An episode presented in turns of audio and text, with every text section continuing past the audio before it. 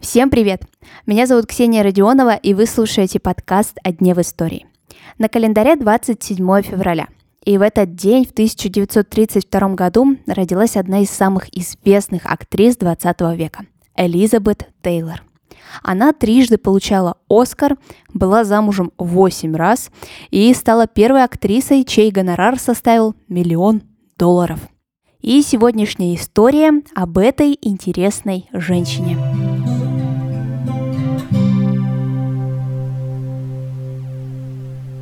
Элизабет Роузмунд Тейлор родилась в американской семье, но в Лондоне. Ее родители были актриса и галерист. Когда началась Вторая мировая война, семья возвращается обратно в Америку. Многие, видевшие актрису, отмечают красоту именно ее глаз, а все из-за необычного цвета. Он был практически фиалковым. А еще Элизабет родилась с особенностью. У нее был двойной ряд ресниц. И когда маленькая девочка ходила на кастинги, ей даже говорили умыться, потому что не верили в то, что это ее настоящий природный макияж. А актерская карьера Тейлора началась достаточно рано. Раз уж ее мать была актрисой, то и на кастинге дочку она отправила достаточно рано. Сначала в мире кинематографа к Элизабет относились не очень-то серьезно. Но когда она исполнила свою роль в драме «Место под солнцем», все изменилось. И к Элизабет относились уже как к серьезной актрисе. Так Элизабет Тейлор получила роль Клеопатры в одноименном фильме, ставшей, наверное, визитной карточкой за всю ее карьеру. Кстати, на тот момент это был самый дорогой фильм в истории кинематографа. И студию его снявшую, 20 век Фокс, картина чуть не разорила. И в прокате Клеопатра так и не окупилась. Во время съемок Клеопатры у Элизабет Тейлор завязывается роман с ее партнером по площадке, актером Ричардом Бертоном. К личной жизни актрисы всегда было пристальное внимание. И, наверное, это самый интересующий всех брак. Причем отношения Ричарда и Элизабет начались, как я сказала, во время съемок. И на тот момент и Элизабет, и Ричард были женаты. Так что все таблоиды были в шоке.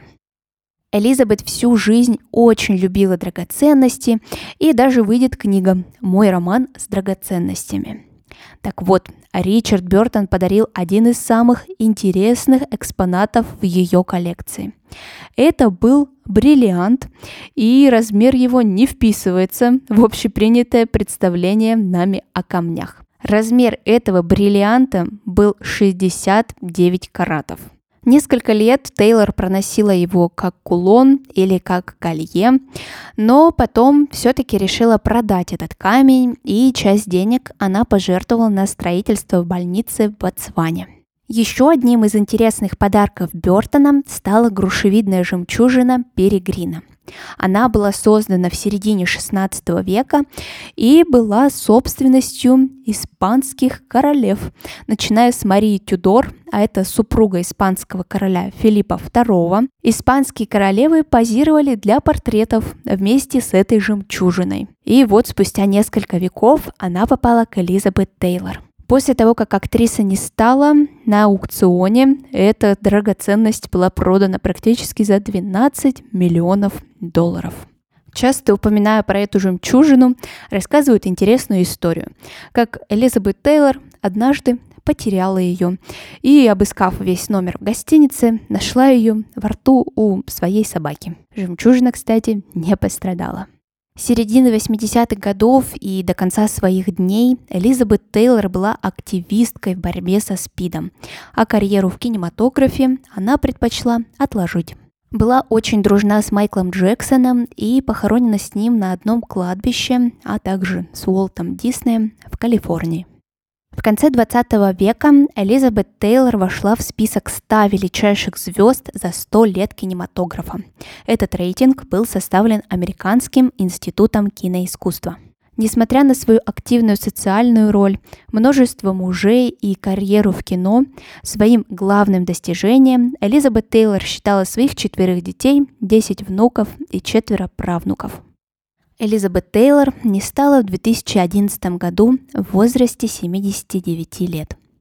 Сегодняшний выпуск подошел к концу. Подписывайтесь на соцсети этого подкаста, ссылки есть в описании. А я желаю вам хорошего дня и до скорых встреч.